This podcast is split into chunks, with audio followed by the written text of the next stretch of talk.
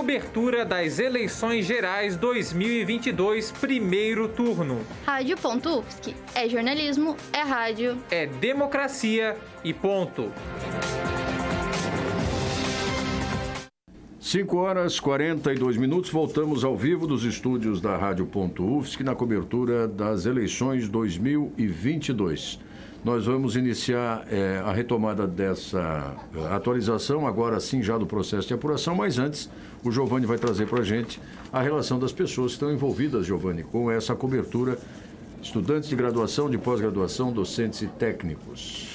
Muito obrigado, professor Áureo. E, bom, vamos então aos créditos. Né? Nesta tarde, a produção da cobertura foi de Júlia Venâncio, Amanda Brandalize, Ana Clara de Menezes, Clara Espessato, Nathalie Bittencourt, Maria Isabel Miranda, Amanda Gabriele, Vitória Meire, Nádia Zavala, Nando Honório, Vitor Farias, Marcelo Pedroso, Andressa Kikuchi, Camila Santos, William Canan, Pedro Ordones, Clarice Claro, Gabriel Felipe, Clara Meirelles, Robson Ribeiro, Vitória Navegantes, Renata Giordani, Cauê Alberghini, Crisan Isauro, Rebeca Roemig, Vinícius Graton, Pedro Guerrazi, Marcos Albuquerque, Ana Carolina Gouveia, Júlia Matos, Andy Cristine, Lara Polinário, Davi Miranda, Brenda Gaspareto, Marcos Albuquerque, Mariana Oliário, Luísa Viana, Giovanni Ribeiro e Isadora Camelo. Fica aqui, aqui também o nosso agradecimento à, responsável pelo JOR Convergente, a professora Rita Paulino. E no mais, temos também a coordenação técnica de Roque Bezerra e Peter Lobo, a coordenação editorial de Rafaela Ferro, Daniele Alves, Giovanni Veloso e Luiz Davi Padilha e a coordenação geral, é claro, da nossa professora Valciso Culoto. Muito obrigado. Muito bem, aqui no estúdio nós estamos junto com a Ediane Oliveira, que é doutoranda do programa de pós-graduação em jornalismo, o professor Eduardo Medici, também do departamento de jornalismo, e o Giovanni Veloso, que acaba de conversar conosco aqui, passando os créditos da cobertura nesta tarde. Daqui a pouco a gente passa para as atualizações da totalização das sessões. Agora alcançamos em nível nacional 1,24% de sessões totalizadas e a gente vai mencionar daqui a pouquinho. Primeiro, temos condição de rodar uma participação do professor Silvio Barbosa, que é o diretor da Rádio Universitária 96.7 FM da Universidade Federal do Piauí e que traz um relato de como foi o movimento de votação no estado do Piauí. Sob um calor de 35 graus, os piauienses enfrentaram até quatro horas de fila em sessões eleitorais da capital, Teresina. Muitos eleitores desanimaram com tanta espera pela manhã, desistiram da fila e voltaram para casa para votar durante a tarde. Eu mesmo fiz isso. 75% dos 3 milhões e 200 mil piauienses estão aptos a votar nas eleições. É um dos maiores índices do país. Na prática, são quase 2 milhões e meio de eleitores em todo o estado. Um dado interessante é que dos 224 municípios piauienses, apenas oito tiveram redução do eleitorado da última eleição para cá. Todos os demais apresentaram aumento no número de eleitores. O maior colégio eleitoral está na capital, Teresina, a cidade de quase 900 mil habitantes, tem 600 mil eleitores, ou seja, dois terços da população podem ir às urnas. A identificação biométrica funcionou bem em todo o estado para a maioria dos eleitores piauienses, pois praticamente 100% do eleitorado do Piauí já possui dados biométricos cadastrados. Não houve registros é, de violência durante esse domingo, mas foram registrados oito crimes eleitorais, três deles por corrupção eleitoral e tentativa de compra de votos. Desde agosto, a polícia apreendeu quase 400 mil reais em dinheiro que seria usado para a compra de votos. O Piauí só ficou atrás do Paraná em dinheiro apreendido. Silvio Henrique Barbosa, da 96,7 FM, rádio universitária da Universidade Federal do Piauí. Bom, esta participação então do professor Silvio Barbosa trazendo o relato do dia de votação no estado do Piauí. Nós também já estamos aqui no estúdio com o professor Rogério Cristofoletti, do programa de pós-graduação em jornalismo e do departamento de jornalismo. Daqui a pouquinho vai comentar uh, os primeiros números da totalização de votos. Antes, a gente acompanha mais um boletim, este produzido pela estudante Mariana Oliari, do curso de jornalismo, e que traz uma informação da prisão de um candidato a deputado federal em Florianópolis, ele que é o candidato Maicon Costa, do Partido Liberal, que foi encaminhado para a Polícia Federal por suspeita de crime eleitoral. Segundo informações das polícias militar e federal, o candidato Maicon Costa foi flagrado fazendo propaganda política em local de votação. A ocorrência foi registrada no bairro Carianos, região sul de Florianópolis, agora à tarde. O candidato, que é vereador licenciado de Florianópolis em função da campanha ao Legislativo Federal, foi abordado e escoltado pela Polícia Militar a pedido da Polícia Federal. Confirmada a irregularidade, Maicon foi encaminhado para a Superintendência Regional da Polícia Federal em Florianópolis. Na sede da PF, passa por procedimentos padrão adotado em situações de crime eleitoral, neste caso, boca de urna. A ação foi acompanhada por eleitores no local. Mariana Olhari para a cobertura das eleições gerais 2022 na Rádio Ponto UFSC. Muito bem. 5 e 47 nós vamos passar agora mais uma rodada de atualização e eu começo com o professor Eduardo Médici, que traz as, as informações a respeito da eleição para presidente. Agora às 17 horas e 47 minutos, o TSE completa 1,5% das sessões totalizadas, um total de 1 milhão 787 mil votos, e Bolsonaro segue na liderança com 48,45%, Lula tem 41,61%, Simone Tebet 5,11% e Ciro Gomes 3,5%. Os demais candidatos não atingem 1%. Vamos acompanhar como é que está a apuração, a totalização no estado de Santa Catarina, Giovanni Veloso. Áureo, no momento nós temos 0,08% das sessões totalizadas, então ainda passos muito, muito lentos por aqui. Em primeiro, no, né, na disputa para governador, em primeiro está Jorginho Melo, do PL, com 35,99% dos votos apurados. Em segundo lugar, vem Décio Lima, do PT, com 23,80%. Em quarto lugar, o atual governador é, Moisés, do Republicanos, com 17,52%. É, e depois vem Espiridião Amin, ex-governador do PP Progressistas, com 11,81%. Mas assim, ainda é realmente muito pouco. Só para constar, né, o Jorginho Melo que está em primeiro com 35,99%, isso corresponde a 945 votos no total. Então ainda é realmente bem inicial, não, não dá para fazer muita, muitas análises, né, muitos prognósticos a partir daí. Ediane Oliveira, temos condição de atualizar mais algum estado? Temos sim, vamos atualizar Distrito Federal, que já chega a 29,85% das sessões totalizadas. É o estado em que nós temos aí um, dado um, um tanto uh, maior da, da apuração. Então, vamos para o governador de, de, do Distrito Federal. Ibanez Rocha, do MDB, está na liderança com 49,91% dos votos. E em segundo lugar, Leandro Graz, do PV, com 26,61% dos votos. Ao Senado, ao Distrito Federal, Damares Alves, do Republicanos, com 45,34%, está na liderança, contra 26,31% de Flávia Arruda, do PL. É importante dizer que, como o Estado do Distrito Federal é um dos, aí até o presente momento, mais avançado das sessões totalizadas, o presidente Jair Bolsonaro está na liderança no Distrito Federal, com 52,18% contra 36,05% de Lula. Professor Rogério Cristofoletti, seja bem-vindo novamente ao estúdio da Rádio Ponto. Rádio Ponto. O professor Rogério já esteve no período da tarde aqui participando desta programação, dessa cobertura especial das eleições de 2022, para falar sobre a votação, comportamento do eleitor, as tendências. E agora a gente já tem, ainda que numa eh, dimensão bastante reduzida, a totalização das urnas. Como é que a gente pode, se é que é possível, traçar um prognóstico a partir desses primeiros números, professor Rogério?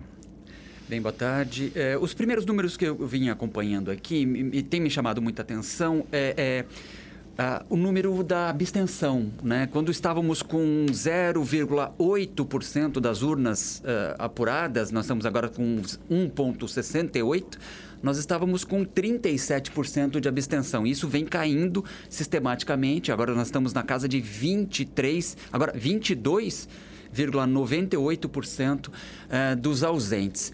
Eh, o que isso quer dizer? Ora, a, abstenção é uma das métricas que vão definir essa eleição.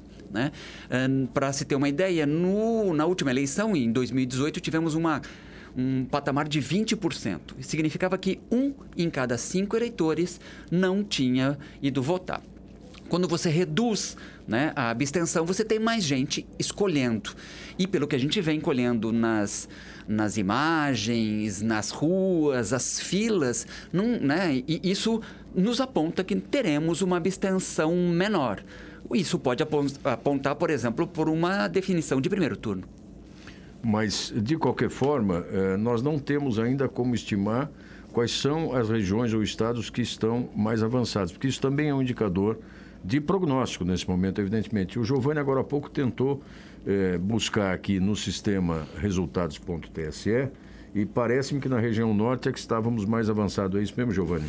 É, é na realidade foi, foi, foram informações do portal do UOL, né, que reúne aqui, claro, baseado obviamente no TSE, né, na, na apuração oficial, e reúne todos os estados, né, numa mesma lista e verifica a porcentagem, né. Até o momento, até o presente momento, é o Distrito Federal, né, no Centro-Oeste, que está com o maior número de, de apurações, né, com 31,42% das urnas apuradas no momento. Mas realmente, na região norte, né, indo então para a região norte, a gente já tem é, um, vários estados que passaram até da, de 5%, como é o caso do Pará, que está em 5,78%, Rondônia, que está em 11,67% e Tocantins com 11,25% das urnas apuradas. Né? Enquanto, por exemplo, aqui em Santa Catarina, é, deixa eu só conferir aqui se, se houve alguma atualização, estamos em 0,10% das urnas. Então, por aqui a coisa ainda está muito mais lenta. É claro que há de, de se considerar, no caso, por exemplo, do Distrito Federal, um, um como é que se fala? Geograficamente uma área muito reduzida, né? E, obviamente, até mais próximo geograficamente do TSE e tudo mais, é, deve facilitar, com certeza, na própria apuração. O mesmo vale pensando no caso da região norte, não, não nesse caso a área reduzida, muito pelo contrário, mas a questão de que há menos população, e havendo menos população, há menos sessões e tudo mais, né? Então, acho que dá para pensar nisso, mas realmente ainda não dá para traçar nada muito é, amplo. Talvez só realmente no Distrito Federal, porque já temos aí para quase um terço, né, das urnas apuradas, mas nos demais estados ainda está longe disso, mesmo nos que está apurando mais rápido, né, mais célere. Professor Eduardo? Ah, eu acho que é importante destacar que as pesquisas no Distrito Federal davam uma grande vantagem para o presidente Bolsonaro, que pode explicar, então, o fato de ele estar na frente nesses números iniciais da apuração nacional, na medida que a apuração está mais rápida no Distrito Federal. Agora, professor Rogério, eh, colegas, é, Santa Catarina sempre foi um estado pioneiro quando o assunto era totalização. Me lembro de eleições passadas, mesmo eleições presidenciais com esse grau de complexidade, em que rivalizava talvez ali com o estado do Paraná, né? E a gente sabe que entre os TREs existe essa corrida para ver quem é que consolida os seus números primeiros. E o que a gente tem visto agora não é exatamente isso. Né? Não sei se é o ânimo do eleitor, se é o maior número de eleitores comparecendo, talvez essa possa ser uma razão. É, ou talvez é, é, isso tenha, inclusive, acarretado o atraso no fechamento de algumas sessões nas quais os eleitores ainda permanecem votando, dada a, a, dado o movimento, né, professor Rogério? Sim, sim. É, é, é muito possível, é muito possível, né? É, é, como né, o professor disse, historicamente o TRE de Santa Catarina né, sempre né, se colocou pioneiro e fazia questão disso, né? Era um motivo de orgulho. Não é o que a gente vem observando agora, nós estamos aí com 0,1% né, da, da, da, das urnas apuradas. Isso pode ter um desenvolvimento, terá naturalmente. Nós precisamos considerar que é, é, nós estamos falando de um colégio eleitoral de 5,4 milhões de votantes aqui em Santa Catarina, né? E em escala nacional de quase 157 milhões. Então, quando a gente olha ali, ah, 34%, vamos ver os números né, de votos. E agora, por exemplo, eh, em Santa Catarina, eh, o Jorginho Melo está com 34,54, o que equivale a 1.066 votos. É uma votação ainda muito inexpressiva em termos de conjunto, né, para vereador, por exemplo, né, para a gente é. ter uma noção. É, o que a gente observa agora, nós temos um intervalo, eram 5 e meia da tarde, agora nós já estamos nos aproximando das 6 horas da tarde, e agora sim a gente acompanha, ainda que muito pequeno de novo, cerca de 2% das sessões totalizadas, mas às 5 e meia nós não tínhamos 1% ainda. Então, a gente está numa outra progressão. Mas uh, a Ediane tem agora a participação da professora Isane, é isso? Uh, podemos chamá-la? Estamos com ela na linha. Pode fazer isso para a gente, Ediane? Claro, estamos então Vamos ouvir a professora Isane Mustafa, ela que é jornalista por formação e também professora adjunta da graduação e da pós-graduação do curso de jornalismo. Vamos ouvi-la. Oi, gente, boa tarde. Estou totalmente à disposição para dar informações aqui de Imperatriz e da região Tocantina, no Maranhão. Tudo bom, professora? Muito bom poder estar uh. te ouvindo e contar com a tua participação.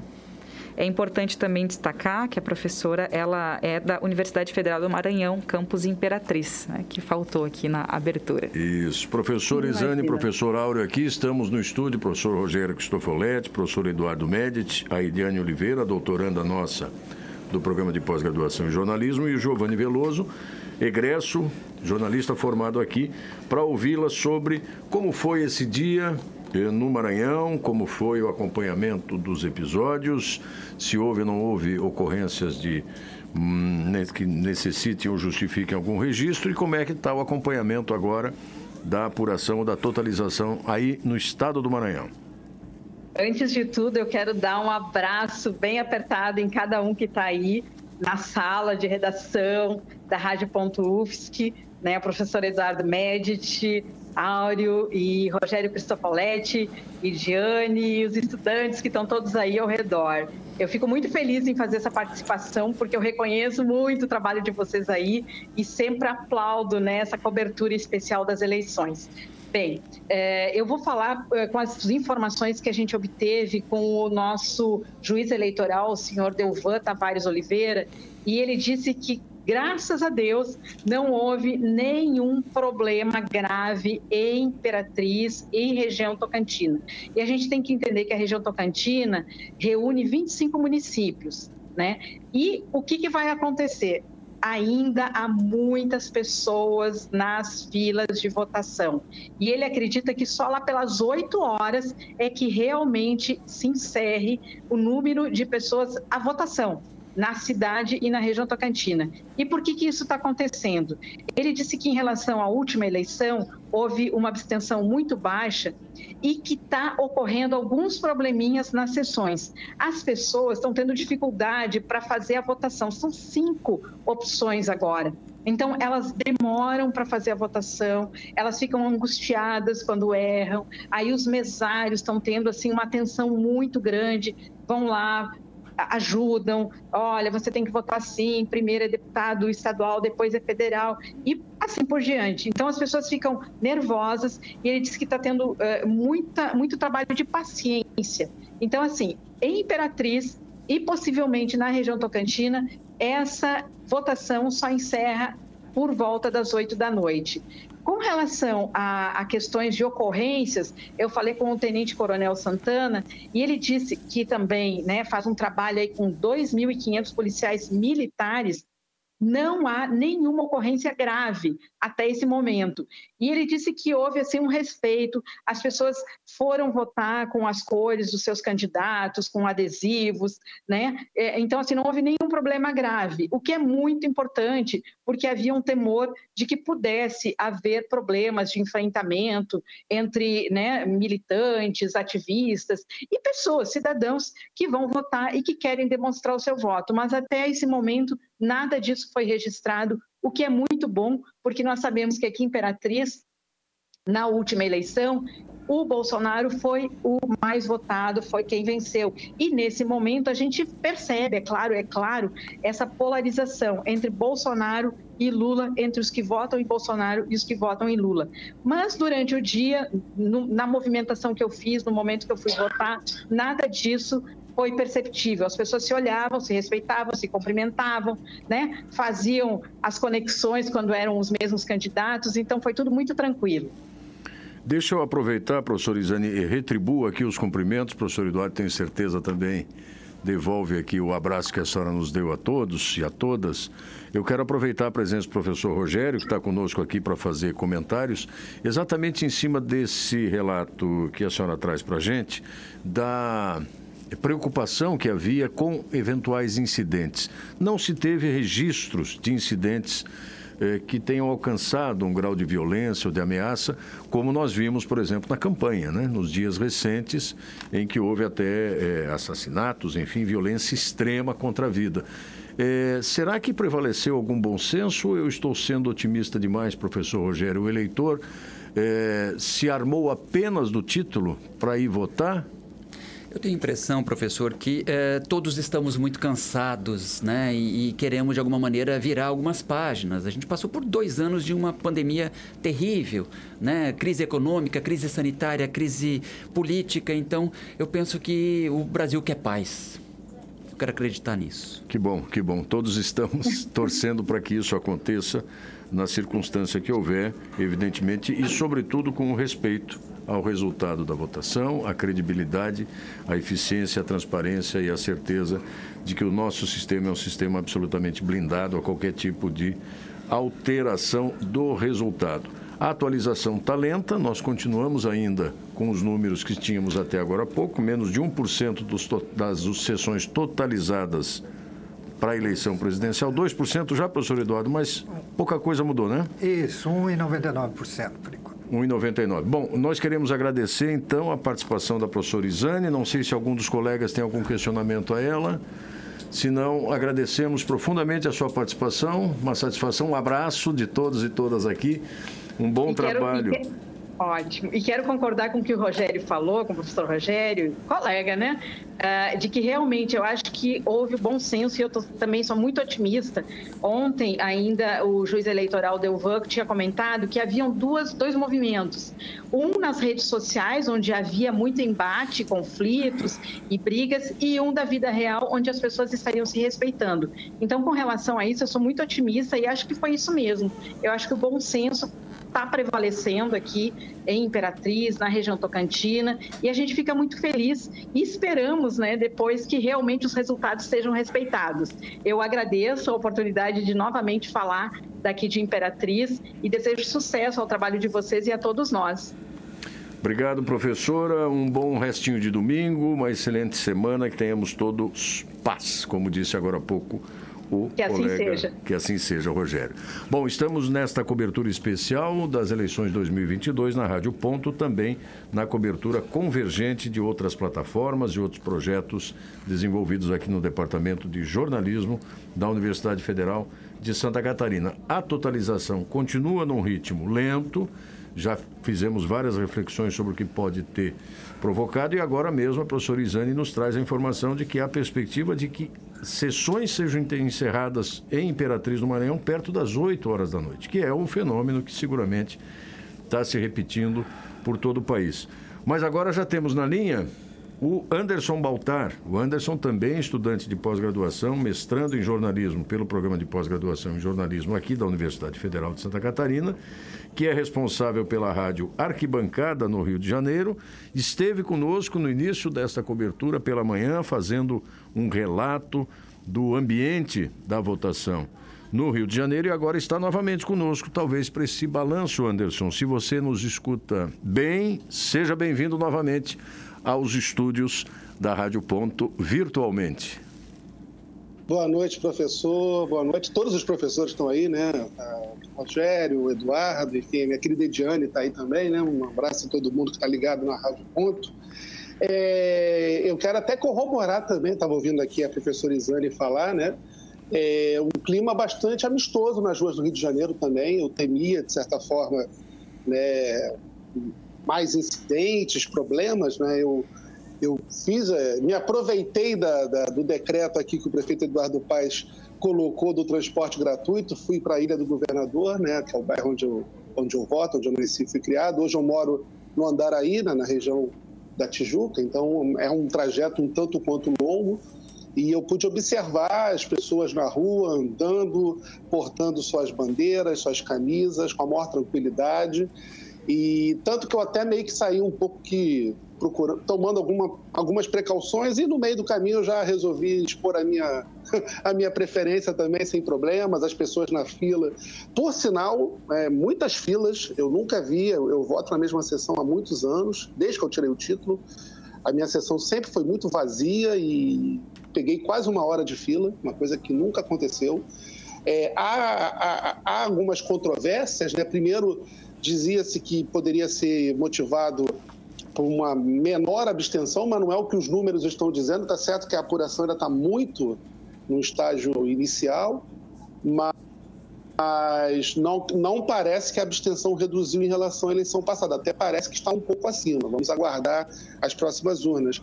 Mas eu também já ouvi relatos de que o TRE juntou algumas sessões em uma só, tentando, entre aspas, otimizar e acabou provocando filas. Né? Então, do que eu pude observar, né, muitas filas em todos os lugares, até recente, agora quando estava chegando em casa, eu moro perto da quadra da, da, da, escola de samba Vila Isabel, completamente tomada de gente, lá tem várias é, sessões eleitorais, e a votação em algumas sessões, não tanto quanto a Isane relatou aí do Maranhão, mas eu tenho relatos de que algumas sessões do Rio de Janeiro estenderam o tempo de votação, porque realmente as filas estavam muito grandes.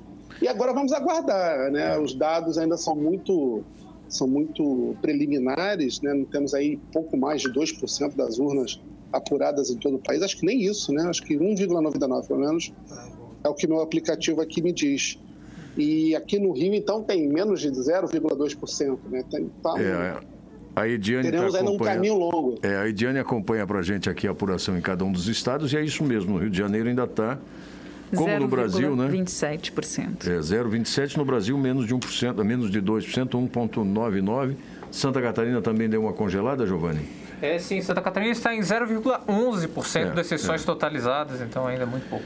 É. Agora, queria aproveitar, eh, Anderson, agradecendo a tua participação, é, querido, que tu estás conosco aqui no ar e já te trazer um, um apontamento assim que, que, chama bastante atenção é, na parcial do Rio de Janeiro, que é tanto, uh, mesmo que nós estejamos com 0,27% das sessões totalizadas no Rio, a gente já tem aí o PL Uh, tanto de Jair Bolsonaro como ao governo do estado por Cláudio Castro e como ao Senado pelo Romário, nós temos a expressiva votação né, nesse partido aí no Rio de Janeiro. É, como que tu, tu tens percebido, uh, Anderson, tanto através do teu trabalho, mas pelas ruas, assim, é esse clima da polarização e sendo esse lugar um dos maiores centros aí é, desse partido, né? A partir do, da, da própria história do, do, Jair Bolsonaro. Existe esse clima? Estava uh, muito presente nas ruas? O que, que tu conseguiu perceber? Oi. Anderson, eu acho que nós perdemos a conexão. Alô? É. Oi, me ouve? Ah, não. Sim, sim, sim agora, agora sim. sim. Ah, maravilha. Bem, então o Rio de Janeiro é o berço do bolsonarismo, né? Foi onde ele, ele fez a sua carreira política. Eu até, na minha participação mais cedo, até destaquei também o fato de que o Rio de Janeiro tem uma expressiva população de militares ou de, né, de pensionistas, né, de filhos de Eu sou filho de militar, né? Meu pai, meu falecido pai era militar da aeronáutica. Fui criado em vila militar e tudo. Né? Inclusive, foi até uma coisa interessante, porque a Ilha do Governador, o bairro onde eu voto, é um bairro que tem uma presença muito forte da direita, né? e até também por isso que eu tomei certas precauções quando eu saí de casa. Mas, assim, e juntando a questão do, do, do, de ser o berço político do Bolsonaro, o Rio de Janeiro também tem uma população evangélica bastante expressiva. Uhum. Eu acho que esse fato é muito decisivo. Uhum. Sobretudo é, na zona oeste da cidade, que também é uma região é, dominada por milícias, é, seja na Baixada Fluminense, em, em certas cidades do interior do estado. Tem cidades do interior do estado do Rio hoje que tem população evangélica suplantando a população católica. Então, junta tudo isso, a questão da máquina, eh, a questão de que na rua você só via praticamente a campanha do Cláudio Castro, tem todos esses escândalos aí que estão sendo denunciados recentemente, da questão né, do, das rachadinhas, do CEPERG, de muitas pessoas que sacaram dinheiro da boca do caixa, enfim. O, o próprio candidato Marcelo Freixo acusa em todos os debates o Cláudio Castro de ter desviado esse dinheiro para bancar sua campanha. Enfim, é, é uma máquina, é, né, há uma, toda uma articulação de milícias, de igrejas neopentecostais, do próprio poder político do Estado. Mas, assim, é, eu estava até fuçando aqui, puxando pela lista dos deputados mais votados e tal, preliminarmente, né? É, me parecia que eram votos muito ali da região de Angra dos Reis e Paraty, porque o, o deputado mais votado é daquela região. Agora já misturou um pouco mais. Mas a gente gente vê nesse momento, né, ainda bem que estamos bem no começo, né, o ex-ministro Pazuello dos deputados mais votados. Então, vamos aguardar. Eu acho que está muito cedo ainda. Por outro lado, também tenho visto votações interessantes de candidatos de esquerda. É, eu acho que o quadro está muito, tá, tá, muito inicial. Uhum. No que diz as pesquisas aqui no Rio, há uma vantagem do Cláudio Castro. De acordo né, com um dos institutos, é uma vantagem mais apertada em relação ao Freixo, que é o caso do Datafolha, que é de 9 pontos. O IPEC dá 18. Vamos ver o que, que as urnas vão dizer. Né? É, as pesquisas também davam uma vitória apertada do Lula aqui no Rio em relação ao Bolsonaro. Vamos, vamos aguardar eu acho que acho que daqui a uma hora, uma hora e meia, a gente vai começar a ter dados um pouco mais, mais consistentes. Né? Nesse momento, a apuração avança muito em redutos de Bolsonaro, como o Distrito Federal. Outros, outras regiões, como, por exemplo, o Nordeste, onde o Lula é muito forte, ainda está muito no começo. Né? Então, e também, também dizer do Estado, o Distrito Federal é mais fácil de você observar, né? porque é uma área menor. Mas, por exemplo, abrir, urnas na Bahia ou em Pernambuco, dependendo da região do Estado, o Lula é mais forte ou mais fraco. Então, acho que quando a, a, a, votação chegar ali nos 20, 25, 30%, a gente vai começar a ter uma noção um pouco melhor do que está por vir. Anderson, muito obrigado novamente pela sua participação. É, vamos aguardar então, como você diz, o resultado e agora sim nós já estamos com um pouquinho mais de percentual de sessões totalizadas. Obrigado, Anderson. Um forte abraço. Eu que agradeço. Um bom trabalho para todo mundo. Obrigado. Professor Eduardo Médici, agora deu um saltinho, ainda que devagar, mas Andou já um pouquinho, agora são 4,5% das sessões totalizadas, um pouco mais de 5 milhões e 200 mil votos. Bolsonaro segue na liderança com 48,84%, Lula tem 42,07%, Simone Tebet 4,74% e Ciro Gomes 3,18%. Né? Mas é de se destacar que até agora, por exemplo, o Distrito Federal já apurou 50% dos votos. Então, nesse percentual do Bolsonaro, provavelmente está um peso grande do Distrito Federal que está na frente na corrida da apuração. Vamos dar uma passada por Santa Catarina, Giovanni.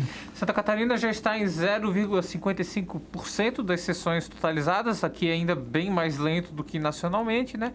E assim, é, ainda segue, na realidade, a mesma ordem né, dos é, candidatos a governador. Né? Jorginho Melo do PL em primeiro, 34%, Décio Lima do PT em segundo, 25%, Moisés do Republicanos, 18%, e Espiridião Amin do PP Progressistas, 10%. Ainda não há muitas novidades, eu, com qual atualização eu retorno. Ediane, como é que estamos? Já teve algum estado e o Distrito Federal já foi mencionado aqui? Vamos para a região sul, já que estamos Voltando aí, ao sul. né, com Santa Catarina. No Rio Grande do Sul nós temos 9,88% das sessões totalizadas, trazendo então para o governo do estado Onyx Lorenzoni do PL com 41,27%, em segundo lugar Eduardo Leite, do PSDB, com 25,56%. E um pouquinho próximo, em terceiro lugar, Edgar Preto, do PT, com 23,72%. Ao Senado, Hamilton Mourão, do Republicanos, está com 48,79%. E em segundo lugar, Olívio Dutra, do PT, com 33,83%. É importante também dizer que, dentro do Rio Grande do Sul, para presidente, Jair Bolsonaro lidera com 53,10% contra 37,94% do, do candidato Lula.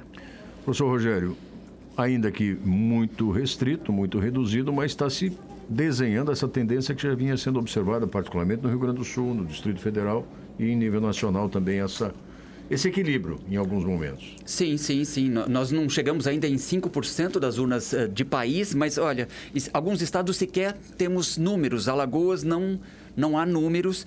E eu quero chamar a atenção que os três principais colégios eleitorais, São Paulo e Minas, estão com menos de 2%.